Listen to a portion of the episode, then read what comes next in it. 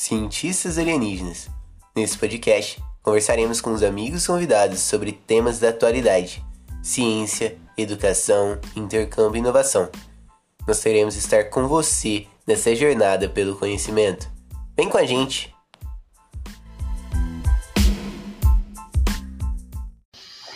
E aí, pessoal, sejam muito bem-vindos à nossa live sobre hacks matemáticos, bate-papo sobre como aprender a aprender matemática. Hoje eu estou aqui com a ilustre presença do professor H, ele também é youtuber, tem mestrado na área de educação, professor muito conhecido na cidade de Três Corações e região. É um prazer estar aqui com o senhor, professor. Obrigado, Emerson. Que isso, eu fico feliz por esse, esse elogio seu aí. Mas, na realidade, a gente aprende junto. Eu estou aprendendo com você, você está aprendendo comigo. Tudo na vida é isso. A gente está aprendendo, né? Você foi aluno meu no terceiro ano, é uma pena, a gente ficou pouco tempo, mas virou um grande amigo. É, é isso que importa, né? Às vezes a gente fala, a galera fala assim, pô, o professor ele não pode ter muito contato com o aluno, ele não pode ter muito, dá muita liberdade para o aluno. Mas aí eu venho aqui com esse pensamento. Se eu não tivesse dado liberdade para esse rapaz aqui do não, para esse rapaz aqui do lado, certo? Ó, esse rapaz aqui do lado, ó, ele não seria esse grande amigo meu hoje. Então eu vejo assim que o professor ele tem que ele tem que saber até até para ter amizade, o professor ele tem que saber a pessoa para ele ser amigo. E a gente às vezes, a gente acha que, que não existe essa relação entre professor e aluno. Eu tenho, eu e o Emerson temos uma ilustre professora que foi professora comum entre nós, chamada Conceição Sandi. Essa professora foi nossa amiga. Então, o que eu venho mostrar para vocês é isso, que o professor ele pode ser amigo. Além de tudo, gente, o professor é um anjo da guarda seu. Se existe anjo da guarda na terra, esse anjo da guarda se chama professor. Que o cara ele não vai te levar para o mau caminho, o cara vai te dar bons conselhos. Se você estiver andando para o lado errado, ele vai ter o prazer de chegar e você e falar assim, ó, não tá legal isso, não tá gostando da sua postura. Então, o professor é um anjo da guarda. Então, se existe anjo da guarda, anjo da guarda está em conta do professor.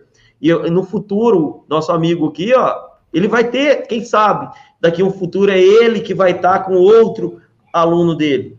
E assim vai, quem sabe, daqui uns tempos a gente não faz um esquema com quatro, colocando Conceição em cima, Emerson embaixo, eu de cá e outro aluno de cá. Tudo é possível. Então, gente, é isso eu, se souber o carinho que eu tenho para esse cara, o dia que eu fiquei sabendo que esse cara ia para a Índia, pô, quem, coitado de mim aqui, eu, em Três Corações, nem, o máximo que eu chego é em São Tomé das Letras, é sério, o máximo que eu chego é em São Tomé das Letras, e de repente, um aluno meu conseguiu vaga de bolsa e tudo, fazendo prova, porque graças a Deus ele conseguiu essa bolsa numa universidade, e ele entrou nessa universidade, e ao entrar nessa universidade, ele foi em frente e ganhou uma bolsa para a Índia. Então, vocês que estão aí são pessoas. Tá dando eco no som seu, tá não? Você tá com alguma coisa ligada aí? Eu acho que não, professor. Eu acho que é aí mesmo. Ah? Eu tô, pelo, tô 100% pelo fone. Eu tô... Alô? Ué. Acho que é, o senhor tá falando muito alto, aí tá ecoando. Tá aí tá batendo na ida e chegando na volta. Na ida na volta. Aí, ó, a reflexão do som. É. Aí. Ah! Aí, ó. É. É o então, eco. olha só, gente. Então, o que eu venho dizer é isso. O, o aluno, ele, ele é o nosso espelho. O professor ele sente isso, ele sente esse espelho, ele olha para o aluno, ele fala assim, ó, esse aluno vai dar bons frutos, e isso eu acho que eu fiz. Eu olhei lá para o Emerson, eu lembro do Emerson, esse tempo atrás, eu estava brincando, o Emerson hoje é um exemplo que eu uso a história dele, Sei, Emerson. Eu brinco. Que honra, que... professor. Que honra. Que Não, é. honra. É... é uma honra. É, mas é sério, o Emerson aí é meu, é, é, é, meu exemplo de vida de todo primeiro ano, primeiro ano, assim, ó, primeiro dia de sala de aula, eu chego, eu conto a história do Emerson. Conta a história. É até triste falar assim do Não vou, vou falar isso assim, o Emerson sabe que a situação para ele não foi fácil. Oh, eu lembro até hoje, porque o Emerson mostrou isso em vídeo. E eu conto isso para meus alunos lá. O Emerson, para ir para a Índia, por água ser cara em aeroporto, ele pegou várias garrafinhas e encheu de água. Pra, por quê? Porque estava com dinheiro. Sério, eu conto a história, rapaz. Você gravou a história no YouTube. Você Foi gravou. Hã? Ele gravou a história. né? Às vezes nem você estava lembrando disso, mas eu lembrei, que eu lembro disso. E eu uso essa história do Emerson, sabe, gente? Porque eu lembro quando ele fez a primeira. Vocês vão olhar aí no YouTube na história dele. Quem tiver oportunidade, entra no YouTube, procura essa história do Emerson aí, quando ele estava indo para a Índia. Aí você vai ver que a coisa não foi fácil, nem para ele, conseguindo bolsa e tudo. Veio de escola pública, eu conto para todo mundo. Ele veio de escola pública, igual eu também, sou um aluno de escola pública. Sou um aluno que morou na periferia e, de repente, graças a, ao esforço, ao, ao, crescimento, hoje eu estou aqui onde eu estou. Como diz ele, tenho um, tenho um diploma de mestre, tenho, dou aula em, em universidades e, e, estou esperando isso para ele. Eu, eu erro de mão toda hora, entendeu? E eu estou esperando, entendeu? Para ele aqui, ó, ó, ó, aqui, ó, ó, ó. Tô esperando isso aqui para ele, ó. Toca na mão aí, ó. Toca na mão aí. Não. Aí, ó. Toca aí, ó. Abraço virtual. Abraço virtual. Sério, gente. Então, o que, que eu vejo? O, o, nosso amigo Emerson aí, eu uso a história dele. Como que eu conto a história dele dentro da sala de aula? Primeiro dia de aula, eu falo para os meus alunos que, por exemplo, eles estão no ensino médio, primeiro ano, segundo até terceiro ano, eu falo, gente, vou contar uma história. Vocês estão no terceiro ano e vocês acham que não sabe de nada. Eu vou contar a história do Emerson. Ele chegou no terceiro ano, primeiro dia de aula. O coitado, ele perguntava as coisas para mim, eu tinha medo quando ele perguntava. Ele perguntava o dedo.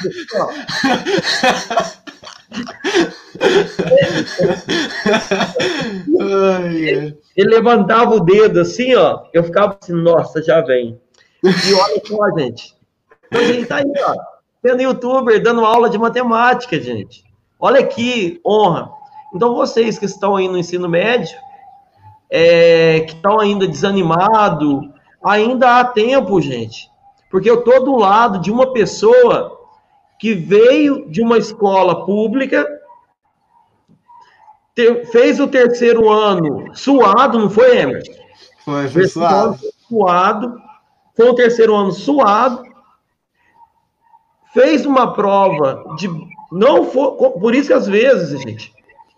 Outra, outra dica que eu vou dar para vocês aqui é federal não é isso tudo também não. Às vezes vocês ficam nessa ilusão, ah, eu quero ir para uma federal, eu quero ir para uma federal, eu quero ir para uma federal. Aí você não passa numa federal e você acha que acabou teu mundo por você não ter ido na federal eu tô o Emerson aqui é um exemplo que ele não passou numa federal, mas em contrapartida ele teve uma chance tão grande. O que, que aconteceu? A chance que ele teve, acho que a federal não ia dar para ele, porque ele é, né? No caso, no caso, eu não joguei minha nota no Sisu, eu joguei no ProUni. Porque qual foi o meu pensamento, né? Nossa, eu vou para uma federal e aí lá vou ter que muitas vezes estudar integral, morar longe de casa e vou ficar sugando a família, né? Ficar sugando a família ali cinco anos só morar e coisa eu não tinha condições disso. Pensei, ah, vou fazer o ProUni, vou estudar à noite e vou trabalhar durante o dia. Esse vai ser o meu estado de estudante durante cinco anos. Só que as oportunidades foram aparecendo, eu consegui 100% de bolsa no ProUni, graças a Deus. É, lá no, no grupo Unis, fazendo engenharia mecânica pelo ProUni. Então acaba que sai a mesma coisa que numa federal, não tem custo nenhum. Entendeu, gente? Então, muitas vezes, esse pensamento estressante, de, ah, eu tenho que passar numa federal, eu tenho que passar numa federal, acabou que a gente acabou mudando todo o nosso projeto de assunto, né, Emerson? Mas, é. graças a Deus, mas pelo menos isso é interessante. Os alunos que estão aí, é até uma nova forma para eles pensarem. Então, olha só, não adianta você ficar assim naquela fissura, ah, eu, eu quero passar numa federal, eu não consigo, está muito difícil passar numa federal, eu, eu, tenho muita gente na minha frente, aí eu vou ficar mais dois anos, mais um ano parado. Ele não fez isso. Ele conseguiu ir pelo ProUni, pegou uma universidade boa, de renome, que está dando oportunidade para ele. Ele trabalha na própria universidade, né? Você tem, recebe também? Sim. Entendeu? E a própria universidade está apostando nele. Então é isso que você tem que pensar. Não adianta hoje você pensar não adianta hoje você ficar pensando, ah, é difícil, é difícil. Não é. Por isso que eu uso a história do Emerson aí como uma história de vida. Certo? É Muito obrigado, professor. Não, você é meu. Você é uma das pessoas que eu utilizo você, todo início de aula. Eu falo no Emerson Nogueira. Já tem dois anos que. Dois anos que o Emerson Nogueira está na, nas minhas histórias de vida. Mas sério mesmo. A historinha de encher a garrafinha de água, porque a água lá em São Paulo estava cara, eu conto. conto. Isso é verdade. Foi verdade. Foi verdade. Conto, gente. Sabe por que, que eu conto? Foi para vocês perceberem que a vida não é fácil. Eu conto isso mesmo. Não é, Emerson? É fácil? Não é fácil para ninguém. Eu também é passei terreno. Eu lembro. Você está com quantos anos, Emerson? Tô com 21. 21 aí, ó. O Emerson tá com 21. Eu tinha 20 anos e eu lembro que eu fui numa diretora de uma escola aqui em Três Corações. E falei para ela, ó, eu tô desempregado, eu não tenho nem dinheiro para pagar a universidade de direito. Porque na época que eu fiz, não tinha esse sistema de bolsa. Hoje está muito mais fácil para o aluno que quer é, correr atrás, tem muita mais oportunidade que na minha época. Apesar de eu ter essa carinha de novinho aqui, gente, já tô com 43 anos, então já tô, já não tô novinho mais não. E eu lembro isso faz 23 anos atrás. Há 23 anos atrás, eu cheguei numa diretora de escola, na maior humildade, falei para ela, moço, eu tô, eu tô precisando de, de serviço para pagar minha faculdade, você poderia arrumar uns estágios para me dar aí uns reforços de matemática? A diretora da escola olhou para mim e perguntou assim para mim: Vem cá, você, sabe fazer continha? Sabe, com desdém? Pô, imagina você correndo atrás e a pessoa olha assim para você: Ô, oh, vem cá, você sabe fazer continha? E graças a Deus, depois passou um certo tempo, essa escola chamou para me trabalhar lá eu não, não trabalhei e nunca mais. Foi uma das, a única das escolas que eu nunca aceitei trabalhar. Então, é hoje. Estou em outras escolas, trabalho em outras escolas, mas essa escola foi a única que eu botei. Você, falei assim, pô, a diretora até já morreu, mas ficou aqui no negócio na minha cabeça. Uau, olhou para mim perguntando se eu sabia fazer continha. Foi eu lá com maior humildade procurando serviço. Então, às vezes, as pessoas fazem isso. Mas então, gente, é aquilo. O Emerson aí é um, uma nova esperança, já, por exemplo, é, o novo ensino que a gente está aqui, né? O Emerson, a gente está. Eu vou pular lá na frente, aquele assunto nosso, Emerson. Aquele sobre o ensino remoto. Sim, vou até colocar ele aqui. Ensino remoto. Isso, ó. Beleza? Então, ó, o Emerson aí é essa geração. Porque a minha geração ainda era de giz e quadro. Agora do Emerson. Do Emerson aqui, não. Do Emerson aqui, ó, já não é mais giz. Então, por que isso? Porque o Emerson agora, ele já está digital, entendeu? Não, não tem essas oportunidades. Muitos professores agora está fazendo isso, mas o que quem vai pegar vai ser o Emerson. E aí, Emerson, o que, que você diz desse ensino digital aí? Então, professor, é, o ensino digital ele está sendo fruto desse dessa transformação digital que a gente está vivendo mais forte hoje. Hoje nós temos diversas plataformas, inclusive gratuitas, como por exemplo o Google Classroom, que é uma das plataformas é, chave para se ter no, no, ensino remoto, completamente gratuito, responsivo, você consegue enviar material, você consegue organizar uma sala de aula, você consegue colocar atividades e avaliar as atividades todas pelos, pelo Google Classroom. E nós temos outras plataformas também para designar atividades, como por exemplo o Kahoot. Poucos professores ou até mesmo alunos conhecem, ele está bombando ultimamente, mas é uma plataforma de quiz, onde é designado um, uma atividade para o aluno e aparece um ranking, onde cada aluno é, vê a pontuação dele. Então, esse tipo de, de blended learning, ou seja, é, sala de aula invertida, essa mistura de, de aula presencial e aula virtual, a gente passou por isso, mas as pessoas não tinham tanta fé. Como assim? Ah, não, eu só aprendo no presencial. Porque se a pessoa não chegar e me explicar assim, eu não entendo. E as pessoas viram que quando, quando a gente foi forçado a isso devido ao coronavírus, elas viram que não tinha outra opção. Vai ter que ser assim.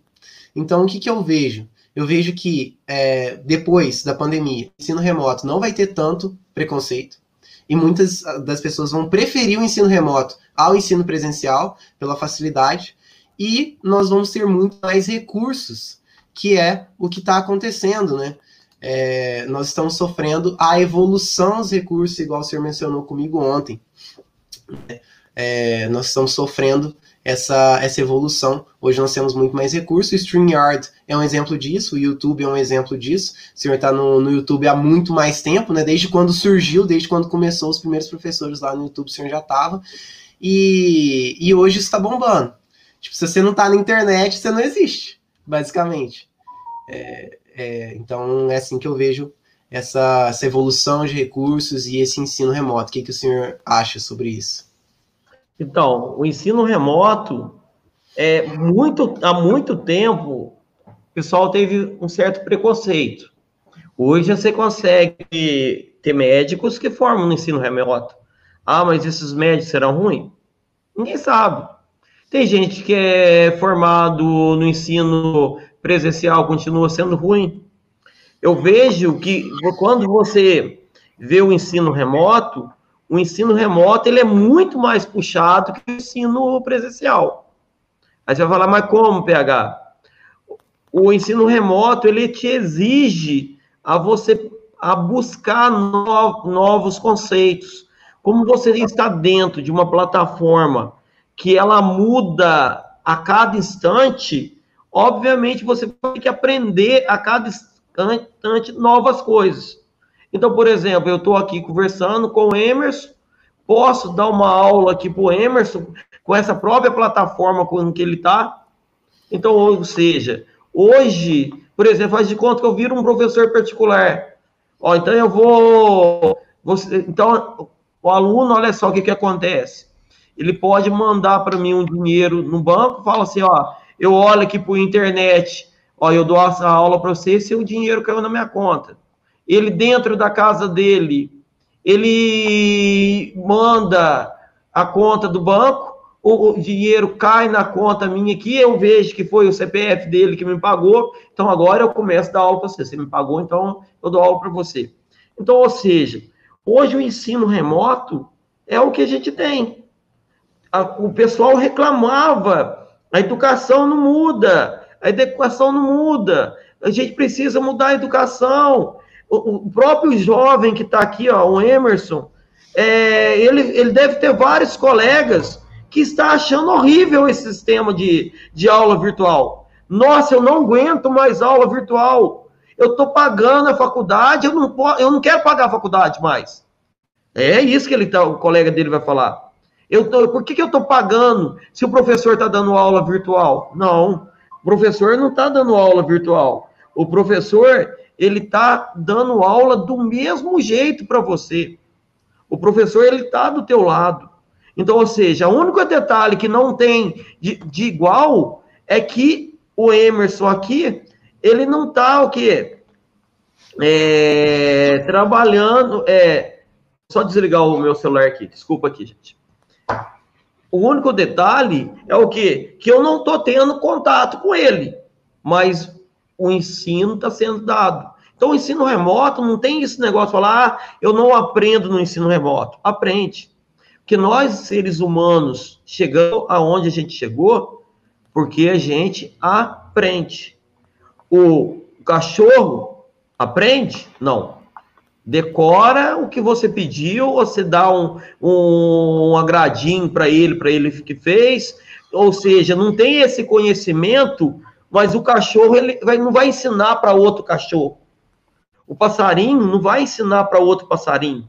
Não. Nós, seres humanos, tem esse dom. Por isso a gente chegou onde chegou. Porque a gente, ó, voltando aí em processo de aprendizagem, ó. Volta aí, agora entra com o processo de aprendizagem. A, nossa, a gente planejou alguma coisa, mas acabou que, que é um assunto, ó. Aí, ó. Tudo, tudo é interligado. Olha só, do ensino remoto, eu falei em evolução dos processos de aprendizagem. Se a gente está aqui hoje vivo, foi a evolução dos processos de aprendizagem. É essa evolução.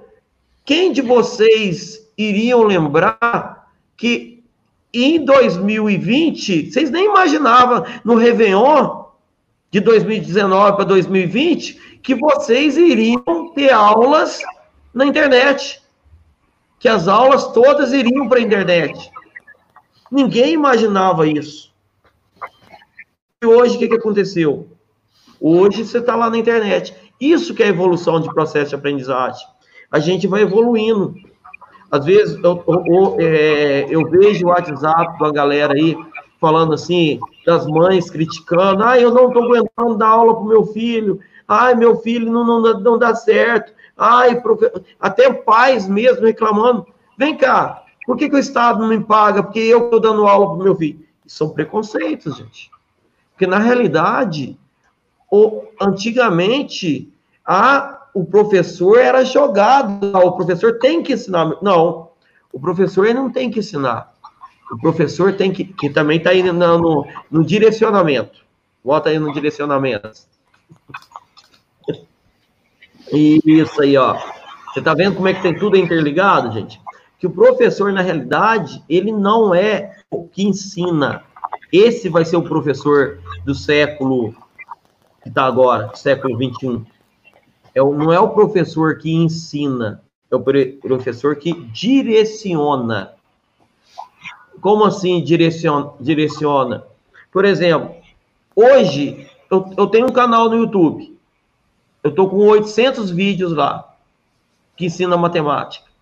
Ah, mas eu não gosto da aula do PH. Então, você tem a aula do canal do Emerson.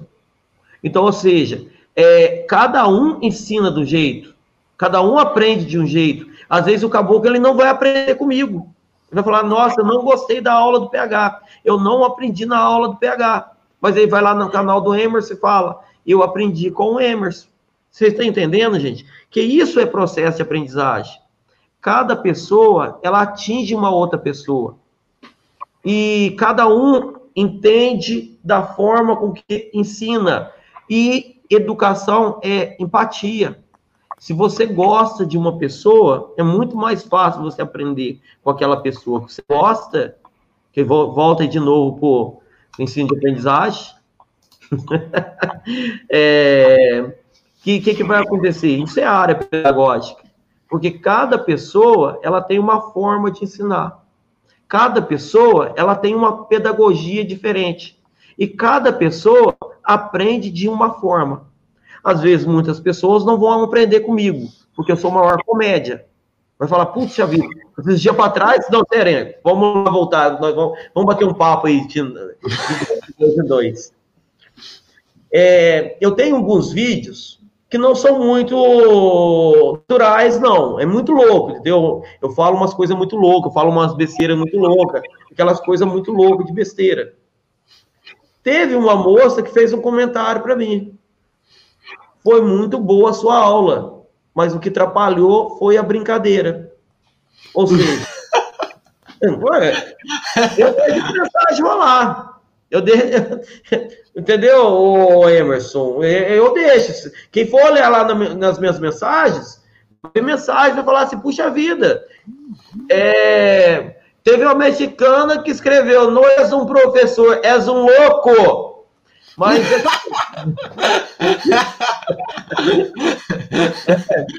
Gente, mas, mas isso é um processo de aprendizagem.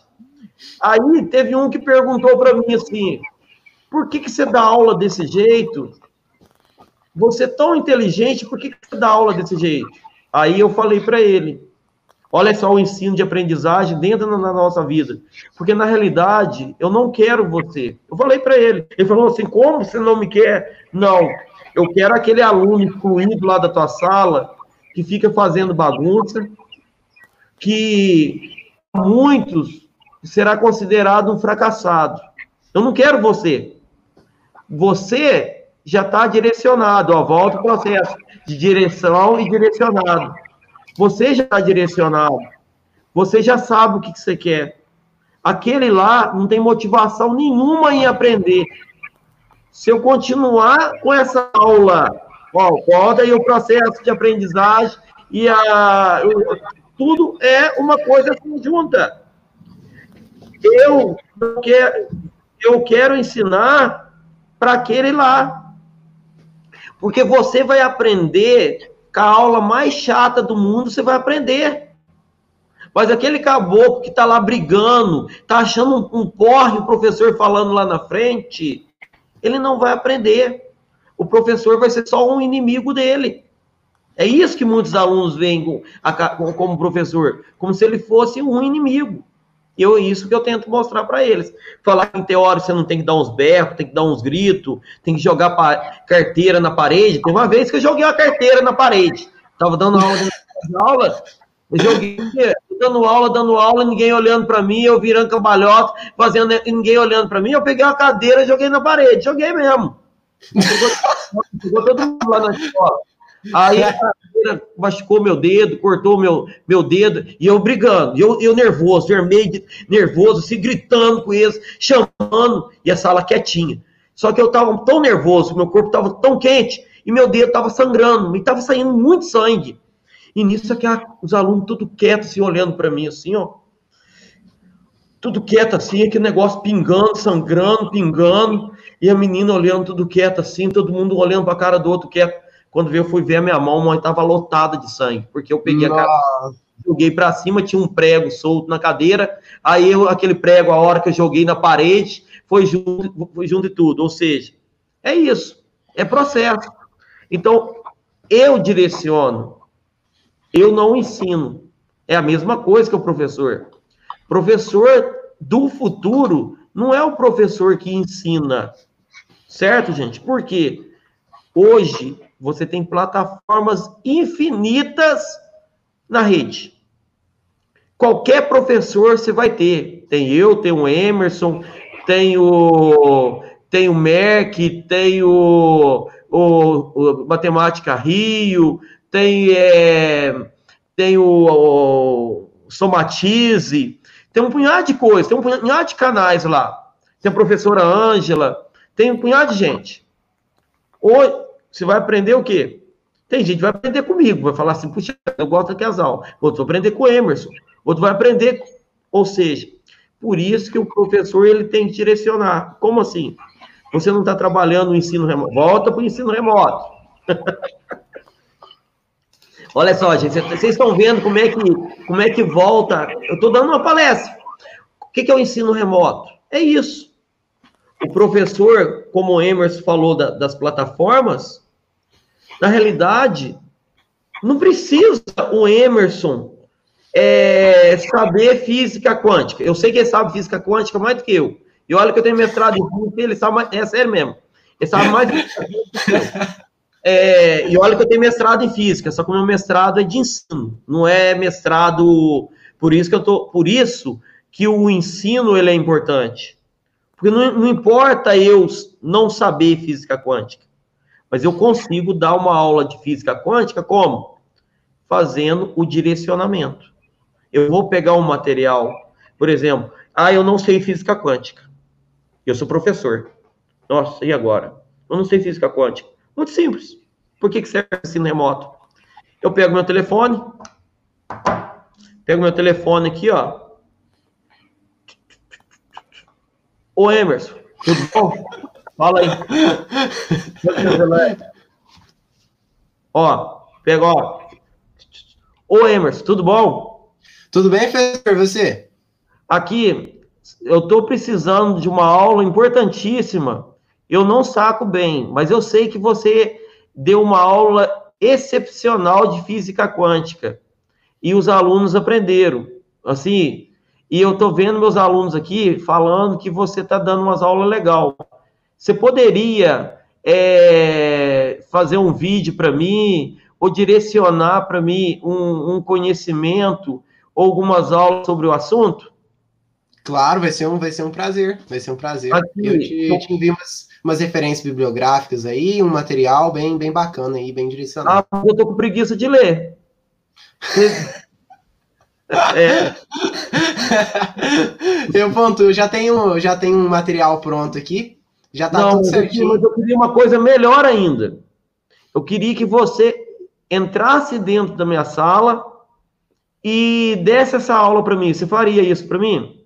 Claro, na hora, só, só marcar o horário, a gente combina certinho. Obrigadão, Merson, aqui é muito interessante esse processo. Então, olha só, obrigado, Merson. Nada, professor, tamo junto. Vocês estão entendendo, gente? É isso que eu ensino. É isso que eu ensino remoto. Por exemplo, eu sou mestre em física, mas ensino de física. Aí você vai falar, mas por que o nosso caboclo PH é mestre em ensino de física e não sabe física quântica? Não, porque na realidade eu sou mestre em educação, em ensino. Porque, na realidade, a gente aprende no nosso mestrado lá, é isso. É saber direcionar e saber dar uma aula com prazer. Ou, ou seja, eu não sei física quântica, eu vou gastar, por exemplo, aprender o que o Mércio aprendeu, eu vou gastar, por exemplo, uns três, quatro anos ou uns três meses para aprender o que ele sabe. Aí até isso já acabou. A turma, já, os alunos estão falando em física quântica, os alunos estão falando, e eu estou falando assim para eles: ó, oh, gente, eu não sei, mas vou estudar para dar aula para vocês. Não, ninguém é melhor do que ninguém. Então o que, que eu faço? Eu chamo outro. Isso que é o direcionamento. E o ser direcionado, e o ensino remoto, ele ajuda isso. Por que o ensino remoto ele ajuda? Porque o Merson, ele não veio atrás de mim, ó, PH, vamos lá no meu canal lá, vamos vamos ter uma conversa legal aí, vamos conversar sobre, sobre ensino, vamos conversar sobre aprendizagem. É o que a gente está fazendo. Por exemplo, é o que eu estou dando de experiência para ele e experiência para quem está aí. Quem está assistindo o canal dele, essa, esse diálogo nosso, ele vai entender isso, que o ensino, ele está direcionado. E o ensino remoto, ele veio para isso. Ele veio para quê? Para mostrar que eu posso dar a aula que eu queira. Mas acontece o quê? Ser crítico e procurar o que dá prazer. Por exemplo, hoje nesse processo, Emerson, o que, que eu entro lá no meu canal? Quem tem YouTube sabe isso. A gente sabe quais os vídeos que estão sendo assistidos a cada instante, a gente sabe quantas pessoas estão acessando naquele horário, quantas pessoas que estão acessando naquele minuto. Então, ó, eu espero aí que tenha aí mais ou menos uns, uns mil pessoas assistindo essa live aí. O, o canal não é tão grande ainda, professor. A gente tem três pessoas assistindo. Inclusive, ó, a gente bom. tem uma questão, uma pergunta aqui. É, meu VKS, meu maior problema é interpretar questões. Pode me dar uma dica? Ô, eu você. Pode então, falar, professor. Tranquilo. Ó, qual que é o processo VKS de interpretar questões? Ó, nunca comece com coisas difíceis no início. Sem brincadeira, você tem que começar do beabá. O que, que eu falo para a galera? O que quer dizer, o que quer dizer interpretar, é, interpretar questões? Interpretar questões, a primeira dica é tentar procurar algo parecido com aquilo. Então, por exemplo, é... o que, que você está resolvendo? Todo problema, ele, você tem a estrutura do problema. Resolver o problema. Primeira coisa, lê o seu problema devagar. Lê, primeiro lê, lê ele. Esquece esse negócio de já ler o problema e já tirar dados. Não. Primeiro lê o problema. Esquece os dados do médico. Em seguida, esquece número. Faz de conta que o problema não tem número. Segundo, segundo processo, leva esse problema para a sua vida. Como assim? É, que que eu já tive alguma coisa na minha vida que aconteceu esse problema? Caso não, não tenha, outra coisa. Procure algo que você já conhece. Pro, procure um problema parecido com esse, ou que tenha a mesma ramificação dele. Certo? Então seria isso. E depois que você vai tirar os dados matemáticos, outra coisa, fazer esquemas. Nunca lê um problema e já queira resolver esse problema. Não. Faça um esquema matemático, faça um esquema de desenho, você desenha ele, interpreta aquele desenho, tenta prever alguma coisa, para depois você ir de frente ao, ao, problema. E outra coisa, todo problema causa, é, desestabiliza a gente. Isso é desde quando surgiu a nossa nosso problema dos seres humanos é isso. Mas que a gente tem que aí volta aquele processo que ele falou lá de ensino, aprendizagem e evolução. Sabe por que, que nós seres humanos evoluímos? Que essa evolução de recursos é por causa dos problemas. Se a gente não tivesse problema, a gente não haveria evolução. Por exemplo, por que, que hoje a gente está usando as aulas remotas? Porque o Covid foi um problema. Então, o problema gera evolução. Então, toda vez que você resolver um problema, você tem que lembrar que, que aquela resolução daquele problema vai fazer você crescer. Ah, mas eu não tenho noção nenhuma do problema. Às vezes, também o que faz você não entender o problema é, é falta de base daquele conteúdo. Então, antes de resolver o problema, é, tenta ver qual conteúdo que está sendo envolvido. Vamos dar um exemplo de um problema de física. Muitas vezes, num problema de física, eles têm mania de misturar cinemática e campo elétrico. Então, vai dar um problema com cinemática e campo elétrico. Então, o que você vai ter que fazer? Você vai estudar cinemática e vai estudar campo elétrico. E depois fazer um agrupamento dos dois. Então, ou seja, às vezes a gente não conhece aquele problema por falta de conhecimentos sobre os, o sistema. É, não também não devemos imaginar que não, não saber resolver problema significa que é o conteúdo matemático que é o problema do seu problema, certo? Porque quando você conhece o conteúdo matemático, é, o conteúdo matemático ele te ajuda, mas nem todas as vezes o conteúdo matemático ajuda você é, interpretar o problema. Porque na realidade isso vira exercício. Então, por exemplo, tem que ter, ter um, um, duas diferenças, viu, gente? Entre problema e exercício. Exercício é aquilo que você vai fazendo remotamente. Entendeu? Você vai fazendo, vai fazendo, vai fazendo, sempre a mesma coisa. Problema não. O problema tem fases que é o fase de incubação, você tem que esperar que o problema incubar em você, você tem que pensar no problema. Vamos dar um exemplo para vocês. Eu tenho exercício que eu estou olhando aqui, fazendo, se transforma num problema, certo? E o problema se transforma no exercício. Quando você fa faz vários problemas sempre da mesma bagagem, ele se transforma em exercício. Agora, quando o exercício é novidade, ele se transforma em problema. Então tem que ter essas duas relações entre problema e exercício. Então, se você tem que estar tá vendo um problema, e ao resolver esse problema, ele se deu uma parada, qual que é a dica? Não assustar. Procurar coisas que você já viu antes, procurar interligar esse problema com outras coisas, depois que você vai tirar os dados. Tirou dados, aí você vê que fórmula que você vai utilizar aí para resolvê-lo. Muito obrigado pela resposta, professor. Foi, foi, muito, foi muito bom mesmo. É, eu para questões, às vezes, até relacionadas à geometria, eu também dou a dica de fazer um desenho. Às vezes isso pode deixar mais claro para você, né? Ou às é, vezes faz um esquema. Sim, Na realidade, eles um... fez um esquema do, do exercício, que é um processo Sim. de aprendizagem. Sim. Às vezes vai estudar cinemática, faz um desenho de um carrinho lá, pô. Faz, faz lá. É, ó, fazendo imaginação. É, ó, vai fazendo ele, se partiu do repouso, ele tá paradinho, tá aumentando velocidade, vai aumentando uma setinha para falar que ele tá aumentando velocidade. É isso, gente. O esquema, ele ajuda na resolução.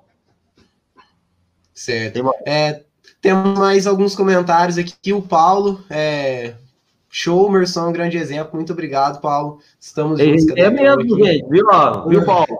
Merson é o cara, viu? Tamo junto.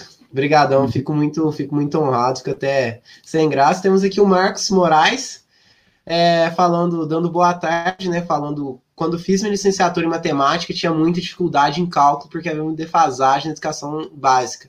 Após 10 anos de formação dando aula, agora tenho uma boa noção no cálculo diferencial. É, Marcos, cálculo diferencial é o bicho mesmo. Todo mundo tem dificuldade, não é isso? É o que dá mais dinheiro no YouTube hoje é você montar um, um canal de cálculo. é verdade. O cara toma 4 DP, aí cada ano é, ele vê uma vez. é, cálculo é complicado. Cálculo é um. Mas na realidade é a matemática básica que ele falou aí, né, Emerson? Às vezes a gente tem essa dificuldade em matemática básica e a gente acaba perdendo muito tempo com essa matemática básica. Sim, é, eu lembro quando eu fiz a eu fiz o cálculo 1 e 2 aqui e fiz o cálculo 3 lá no, em Satiabama, né? E aí foi aquilo. É, pessoal, cara sangue no olho, era aquele negócio de ser é, o top da turma, então todo mundo queria resolver tudo e tudo muito rápido. Então, tipo assim, não tinha a opção de você não saber. Ou você sabia fazer rápido, ou você sabia fazer devagar. Não sabia, não tinha essa opção. E, e eu lembro que, tipo assim, é, eu cheguei na, na sala, aí vi aquele tanto de, de, de integral, sim, aquele tanto de símbolo. E chegou um menino lá, 17 anos, que ele tinha começado com 16, aí ele já tinha passado, sei lá. Você ou não? Depois você vai lá no, no meu alojamento lá, que, que eu tinha chegado umas duas semanas depois, né, que tinha começado as aulas. Você vai lá no meu alojamento que, que eu te ensino, pá. Ah, a gente ficou até umas duas horas da manhã estudando aquilo lá, e mesmo assim, se for para pegar para resolver, dependendo da integral ou do, da, do diferencial que for resolver, tem que dar uma olhada mesmo no, no, nos padrões e nos processos, porque senão você trava, você chega num ponto que você não vai nem para um lado nem para o outro. É, o Emerson estava aí no berço da matemática, né? Por isso que a gente fala que os algarismos indo-arábicos, os hindus, o berço da matemática é a Índia. Você vê lá que, que tem assim um dos melhores licenciaturas em matemática, elas está dentro da Índia, não é isso? E a Índia Sim. é a evolução, da, tudo que a gente tem de matemática, essa álgebra que a gente conhece hoje, isso tudo desde o início, surgiu lá dentro da Índia. E depois foi transferindo para o mundo, né? Porque a Índia, todo mundo sabe que era aquela bagatela que todo mundo queria na Índia. É, do comércio, todo mundo. É, um dos motivos que descobriu o nosso país foi o quê?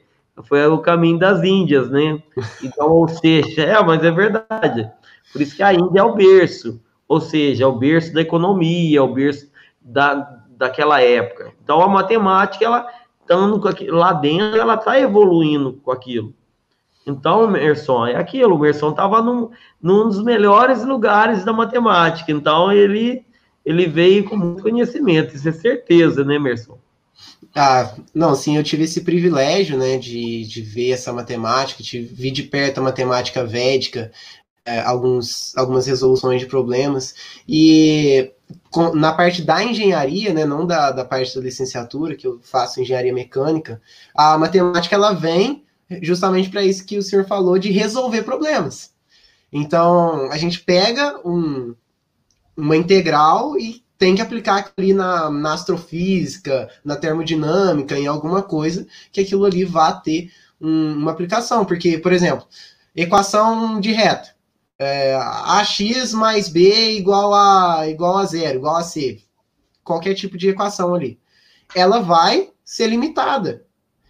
Agora, quando você pega uma integral, você tem muito mais possibilidades. E na vida real, não é uma reta assim. Você não vai demonstrar a performance de um carro numa reta assim. Isso é invenção. Na reta vai ser assim, ó, tudo, tudo torto. E aí que entra as, as integrais. Então foi realmente um privilégio saber utilizar isso, pegar essa matemática pura e aplicar e transformar, aplicar isso numa resolução de problemas. Nós temos aqui o Marcos, né, Moraes, imagino que seja professor também, né? Forte abraço, Marcos. Falando aqui que minha sala ensinou com 20 alunos, terminou com 4 alunos. Oh. Teoria dos números, demonstrações, física, matemática. É, isso aí, o, o Marx, o Marx, aqui você, é, é complicado, né? Você começar com muito aluno hoje em dia, mas é aquele negócio. O pessoal. Foi até interessante o Marcos falar aí. É, que a gente hoje a, a, ocorre um preconceito muito grande de, em relação a, a, Paulo Freire, ao ensino de hoje. Eu vou dizer assim, é que eu não tenho esse pensamento sobre isso. O que, que aconteceu com o ensino antes e agora? É, lembra que eu falei para você aqui agora do Merson? Ele chegou lá, ele chegou lá na sala sem saber quase nada, meio devagar. Se eu fosse um cara carrasco, falasse, eu quero reprovar aluno. Eu quero reprovar aluno. Eu vou reprovar mesmo, que eu sou foda. E aí? Você acha que o Merson teria essa oportunidade? Pessoal, eu iria pensar assim que eu destruí um sonho de uma pessoa. Por isso é, é, complicado, por isso que eu venho por esse lado de ensino, Marcos. O que é esse lado de ensino? É você criar estratégica, como você começou com os 20, é, terminar com os 20. O Marcos está falando que cálculo deveria ser na escola básica. Mas acontece o que, Marcos? Na escola básica, Hoje, a, a nossa escola, ela virou um centro de recreação, a escola básica. É, torneio de futebol, torneio de queimada, torneio disso, é, levar o aluno lá para a quadra, hoje tem uma palestra disso, hoje, ou, ou, seja, na realidade não é você ensinar o cálculo agora. Porque se querendo, é, ou, se você começar a ensinar essas coisas agora, o nosso aluno ele sai do ensino médio sem saber fazer equação. Ele não sabe nem fazer equação do primeiro grau. Aí você vai querer ensinar limite derivada para ele lá. Então, eu acho que. Sabe por que, que os alunos não aprenderam isso? Porque não, não precisaram de aprender. Entendeu? Então, é complicado você falar que quer ensinar tudo isso não sei se é, é viável. Por isso que hoje as universidades, ela trabalha, principalmente até as federais, elas estão fazendo isso. Elas, elas dão um nivelamento de uns seis meses. Eu acho que já basta. Porque eu acho assim que sobrecarregar o aluno com um punhado de coisa dessa, muitos alunos não vão para essa área. Entendeu? Às vezes, pessoal, uns vão criticar meu, meu pensamento, você tem que ensinar o básico. Por isso que tem o esquema do que eu pedi para o Anderson colocar aí, o direcionamento e ser direcionado. Porque na realidade, o que, que eu faço hoje é, dentro de sala de aula? É buscar aquele aluno que não quer estudar. Ah, mas meu ensino antigo era melhor. O professor reprovava nós, ele era um carrasco, na realidade, não é Paulo Freire que é culpado disso, não, viu, viu, gente? É um erro. Na realidade, o governo usou, todos os governos anteriores, não estou falando que é o de agora, o anterior, não. Eles usaram a ideia de Paulo Freire para baratear os recursos financeiros. Porque se você usar o Paulo Freire com recurso financeiro, você tem, você tem, você tem resultado. Ah, mas o culpado disso tudo é ah, o ensino público que é ruim. Não. Olha o tanto de gente que é fracassada dentro da escola particular. Olha o tanto de escola particular que abriu no país. E os alunos continuam ruins do mesmo jeito. O povo está acreditando na terra plana até hoje. é, olha. É verdade. O, o, o, ou seja, não é o, o, a metodologia. Por isso que eu pedi para o Emerson essa parte de, de pedagogia que eu falei para ele. Por exemplo, eu não sou expert em matemática. Não sei nada. Eu até falei para ele, ele começou a falar o nome dos, dos caras difíceis lá para mim. Eu falei assim: ó, se for falar para mim isso, eu vou passar vergonha. Eu, entendeu? Eu vou passar vergonha. Porque, na realidade, é, você vai falar, ah, eu estou falando de Gauss, eu estou falando de Dedekid, eu estou falando. Dedekid é porque é lá do lado da Índia lá. Eu estou falando desse caboclo, eu estou falando desse caboclo. Ah, esse caboclo fez a equação de Gauss, a equação de, de Laplace, a equação de. E aí vai, de Newton, é, decaimento de cur... Você começa a falar isso tudo para quê? Então, o que, que eu venho? Por isso que eu venho lá do pedagógico. A minha formação é em que? Em pedagogia, que era também, ó, ô Marcos, vou ser sincero com você, eu era totalmente contra esse sistema pedagógico. Falava assim, nossa senhora, o culpado de quem acabou com a educação foi Piaget. Até eu tinha essas, essa concepção, porque na realidade é o chamado achismo. Ah, que tinha que ter ensinado isso desde o início. Não. É, isso aí é, é a, a, que faz os alunos a desistir da graduação, Marcos. Realmente. Mas também, Marcos, eu vou contar um segredo para você. Sabe qual que é o maior segredo porque reprova a, a, os alunos da educação? Porque a maior parte dos professores em universidades particulares e públicas não possui didática. Aí que entra Paulo Freire. Porque se eles tivessem didática, eles conseguiriam ensinar cálculo. É, é, totalmente diferente você falar assim, ah, cálculo é difícil. Muitas é difícil, é, mas se você ensinando e você conseguir uma didática, que é uma coisa muito difícil, não existe até hoje metodologias para ensinar didática para professores de curso superior. A maior parte não tem. Aí você vai falar, mas por que, que não tem? Porque a maior parte de professores de cursos superiores não são formados na áreas que eles lecionam. Por exemplo, eles vão colocar um caboclo que formou em engenharia para dar aula de cálculo. Desculpa se você for engenheiro, tá, Marcos? Mas é, é, é aí que vem o detalhe que eu venho a, a, a, a pedir para a maior parte do, da necessidade de capacitação para esses professores de cursos superiores. A maior parte são engenheiros e dá aula de cálculo. Caboclo formou em ciência da computação, ele dá aula de matemática. O caboclo formou em, em agronomia, de repente está dando aula de física. Não. Um detalhe hoje que, que necessita é que professores de cursos superiores também tenham uma didática. Porque, na realidade, ah, mas o ensino é difícil. Está difícil ensinar para esses alunos, eles não aprendem. Mas não aprendem, então o que, que vai acontecer? O professor do curso superior, ele também vai ter que criar estratégias. Ah, mas então vocês lá no ensino médio não fizeram isso? Não, mas só que nós aqui no ensino médio, eu estou falando agora como professor do ensino médio. Até anteriormente eu estava falando com um professor de curso superior. Agora eu vou. Isso aí, eu... a educação matemática é importante, Marcos. A educação matemática é uma das mais bonitas matérias. Agora eu vou falar como professor do ensino médio. Nós, no ensino médio, a gente é obrigado a passar o aluno quase de graça. Você trabalha com ensino fundamental e EJA, aí você vai falar isso, eu vou, eu vou falar para você, Marcos, isso aí. O que, que acontece com nós no ensino fundamental e EJA?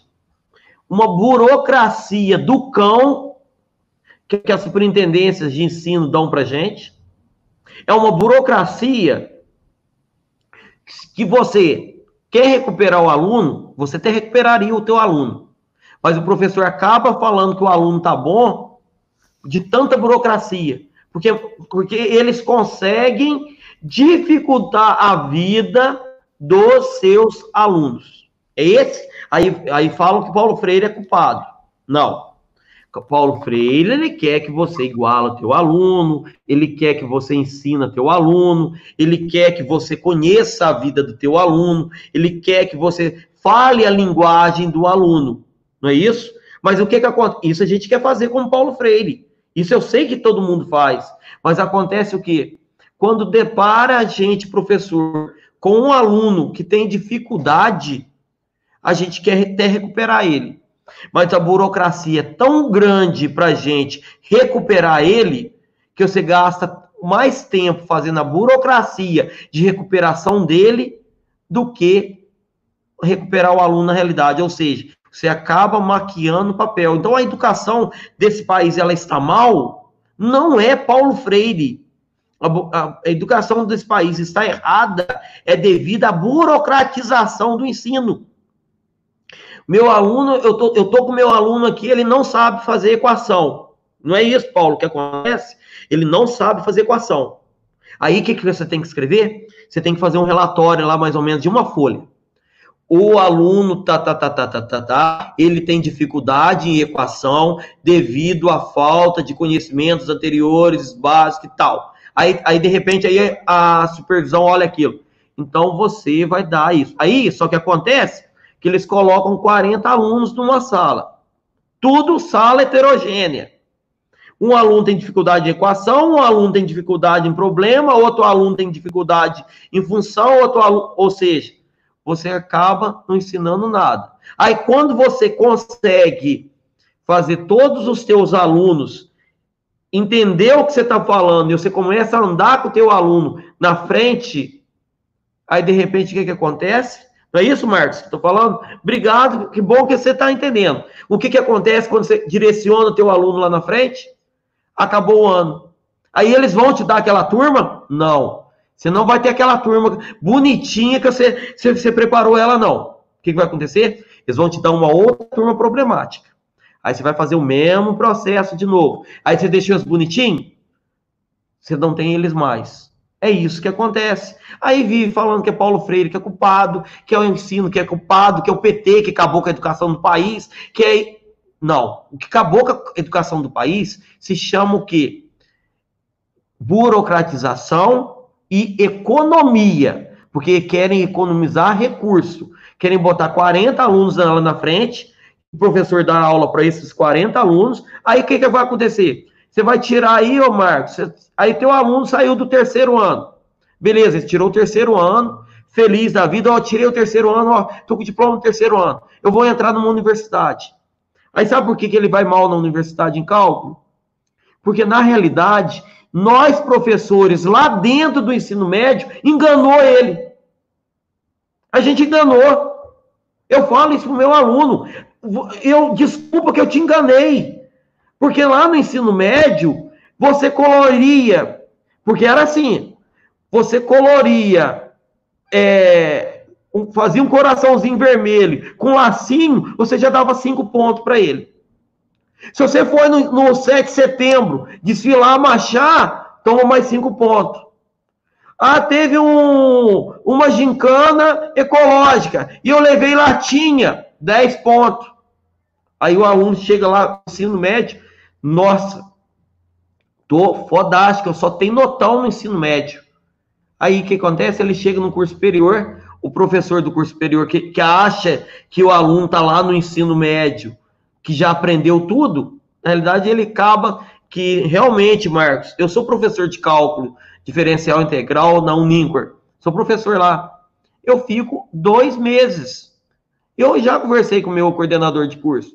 Eu vou ficar dois meses ensinando somar e subtrair no negativo. Eu, vou, eu fico mesmo, eu fico uma aula de 50 minutos ensinando ele somar número negativo, ensinando ele a somar fração. Quem olha para mim nas minhas primeiras aulas de curso superior, ele assusta e vai falar assim: nossa, o PH está dando aula de sexta série. Mas é isso que eu faço, Marcos. Porque eu vim do estado e sei que meu aluno que chegou lá na universidade, ele foi enganado por três, quatro anos da vida dele. Enganado entre aspas, né? Porque enquanto o negócio estava bom, ele deixava correr solto. Por quê? O que, que vai acontecer? Não o, o, professor sabe, a, a, supervisão não vai me amolar, a superintendência não vai me amolar, eu tenho que passar todo mundo. Se eu, se eu deixar de recuperação, eu vou ter que fazer burocracia. Certo? Então, isso que é o erro. Não é o. Aí o povo vai falar assim, mas Paulo Freire que é o errado? Não, Paulo Freire não é o errado. Porque hoje eu sou um professor do que eu sou, é, é essa a realidade, Marcos. Essa é a realidade que o país está sofrendo. A realidade que o país está tendo, que você está tendo o quê? É, aí o povo culpa tudo. Culpa tudo. E nós aqui, novamente, é, um ano e meio, já passou um ano e meio e o país não teve nem ministro da educação. A gente está um ano e meio sem ministro. Porque nenhum ministro da educação que chegou lá, ele entendeu que o problema não é o ensino básico, não é o ensino médio, não é o ensino fundamental. Não. O problema nosso é o quê? É que a realidade de cada um é diferente. Isso aí. Porque, na realidade, quem entrou lá dentro é cargo político. Todos que foram ministro, todos que foram secretários, todos que foram, nunca botaram pé na sala de aula.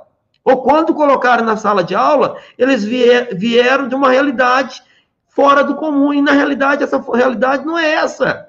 A realidade é a minha aqui, ó. Estou lá no ensino médio, estou lá no ensino fundamental e estou dando aula no curso superior. Três realidades diferentes. É a sua realidade aí, ó, Marcos, que está no ensino EJA, que eu te garanto que eu também dei aula em EJA, que o aluno ele lá nem sabe escrever e você está com um currículo do ensino médio que você tem que dar para o aluno que está fazendo EJA, você tem que dar limite, você tem, não, não você tem que dar o quê? Para o aluno no, no, EJA, você tem que dar para ele no programa lá, você tem que dar, é, você tem que dar função, você tem que dar é, determinante, você tem que dar é, geometria analítica, você tem que um aluno que está chegando de uma realidade totalmente diferente. E você vai fazer o quê? Maquiar a nota. É o que a gente faz. Eu faço isso também. Eu, assim vai falar assim, nossa, o professor falando isso. É, é isso que a gente faz. Por quê? A burocratização. Não seria, eu te garanto, Paulo, você lá no teu EJA, você faz uma avaliação diagnóstica. Você viu que teu aluno não sabe mais de 80% da tua sala. Ele não sabe fazer uma soma de um meio mais um terço seria mais lucro você começar a tua aula com meio mais um terço de que seguir o currículo que eles querem. O teu aluno ele sairia muito melhor aprendendo todo esse básico e você depois você colocasse todo esse básico que, que ele não sabe e no outro ano em seguida você ensinar isso. Então olha só. Então olha só, olha o Paulo Lopes aí, ó. Como aprender matemática e usar, resolver problemas durante a vida? O famoso aonde usar isso? É isso aí, Paulo. Aonde usar isso? E aí? Onde você vai usar? É a bendita pergunta. Eu não vou usar isso para minha vida. Aí que o pessoal está enganado. Se você for engenheiro, você vai usar. Se você for médico, você vai usar. Ah, mas eu não vou ser nada disso.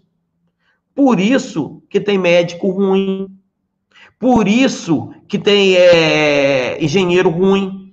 Por, porque, na realidade, gente, esse para onde eu vou usar na, na minha vida devia ser extinguir. Extinguir isso. Extinguir. Porque se você for falar isso dentro de uma sala de aula, em vez de melhorar a tua aula, piora.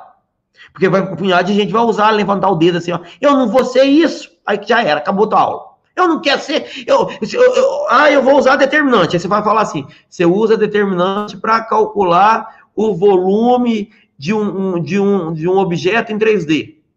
localizado num plano, é, num plano de terceira dimensão. Eu não vou fazer isso, eu não quero fazer isso, eu nem quero.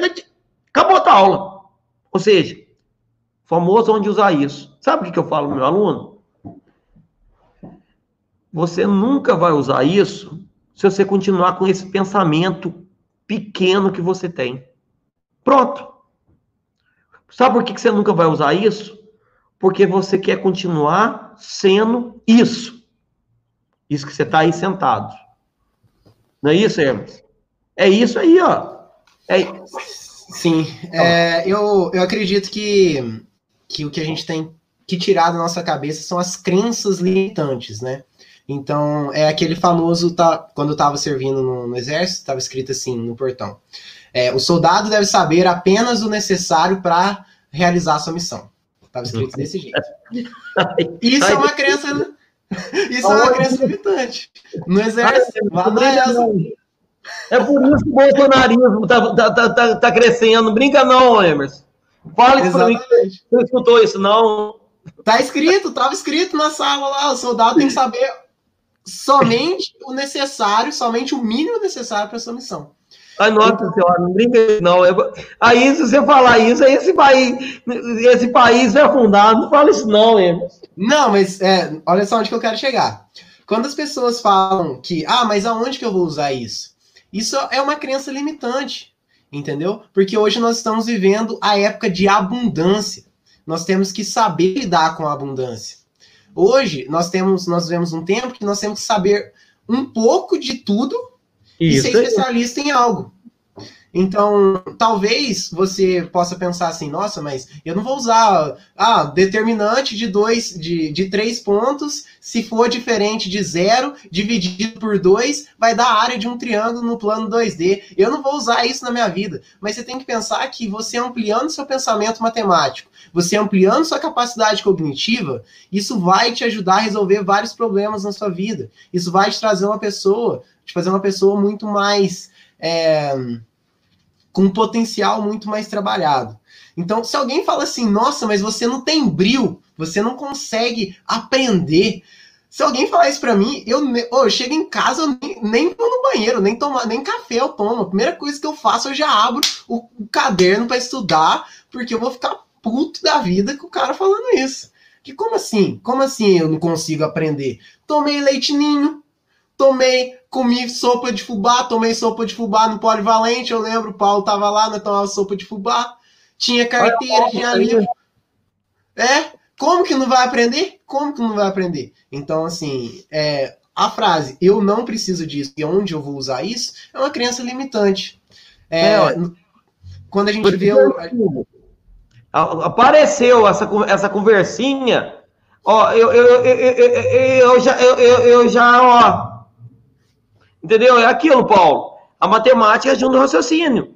Hoje, o, a, a forma que eu tenho de resolver problema, tomar decisão, é muito mais rápida. Às vezes o pessoal fala assim, nossa, o PH parece meio louquinho. Não é que eu sou louquinho. É o meu pensamento é muito rápido. Eu consigo resolver um problema, visualizar o que está acontecendo muito mais rápido. Às vezes, às vezes eu estou vendo o que vai acontecer lá, tô pre... até prevendo o futuro. Porque na realidade é isso. Isso aí, ô Marcos, é o letramento matemático. Não é verdade? Você tendo conhecimento matemático, você resolve o problema. Você ajuda. É, isso aí. Entendeu? Você ajuda. Ô, Emerson, vamos lá, né? É, vamos marcar outro dia? Vamos, vamos, vamos encerrar aqui. Muito obrigado a todos por assistirem. Vai ficar gravado, então vai ficar no, no YouTube. O canal do PH tá aqui na descrição, então deem uma olhada lá. Muito obrigado, professor, por olha, essa. Olha aqui. E eu não cheiro pó de giz, entendeu, gente?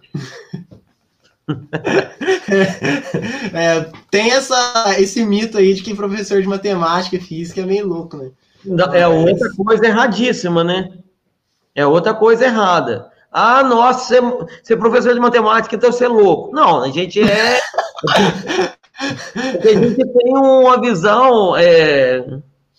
Obrigadão, viu, Paulo? Eu fico agradecido. Você, você aguentou ficar com a gente aí, viu, Paulo? Foi um prazer, viu? Foi muito bom. Aqui, ó, eu vi o Paulo, Marcos, é... Ô, Paulo, é isso aí, ó, ô, Marcos, eu já consegui resolver um punhado que eu tô achando que eles estão errando o número de mortes do Covid, viu? Aí que tá o modelo matemático. Eu tô fazendo umas, uma, umas contas aqui. Eu tenho aqui, ó, ó, olha lá, ó.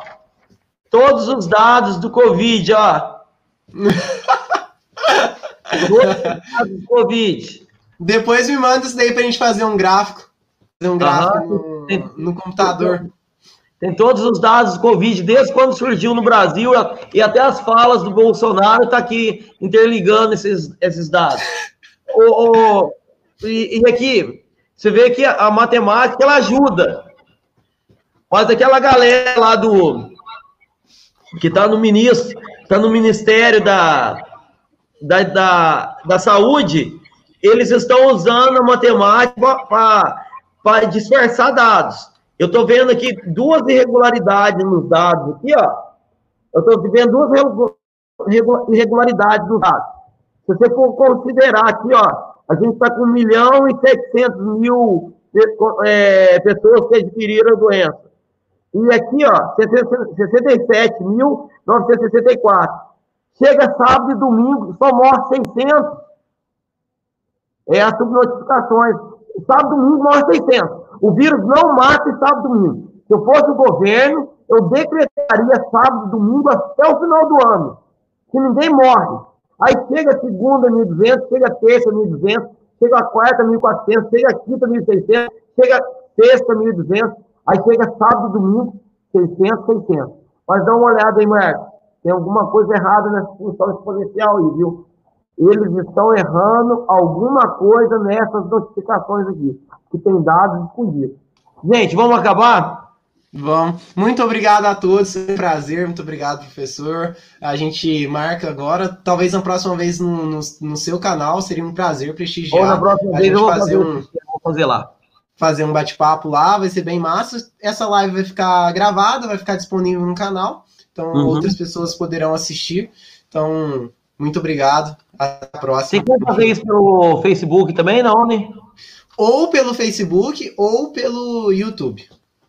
É, pro Facebook seria interessante uma dessa, viu? Vamos, vamos combinar. Beleza, um pessoal. Até mais. Forte abraço. No Facebook. Falou. Falou.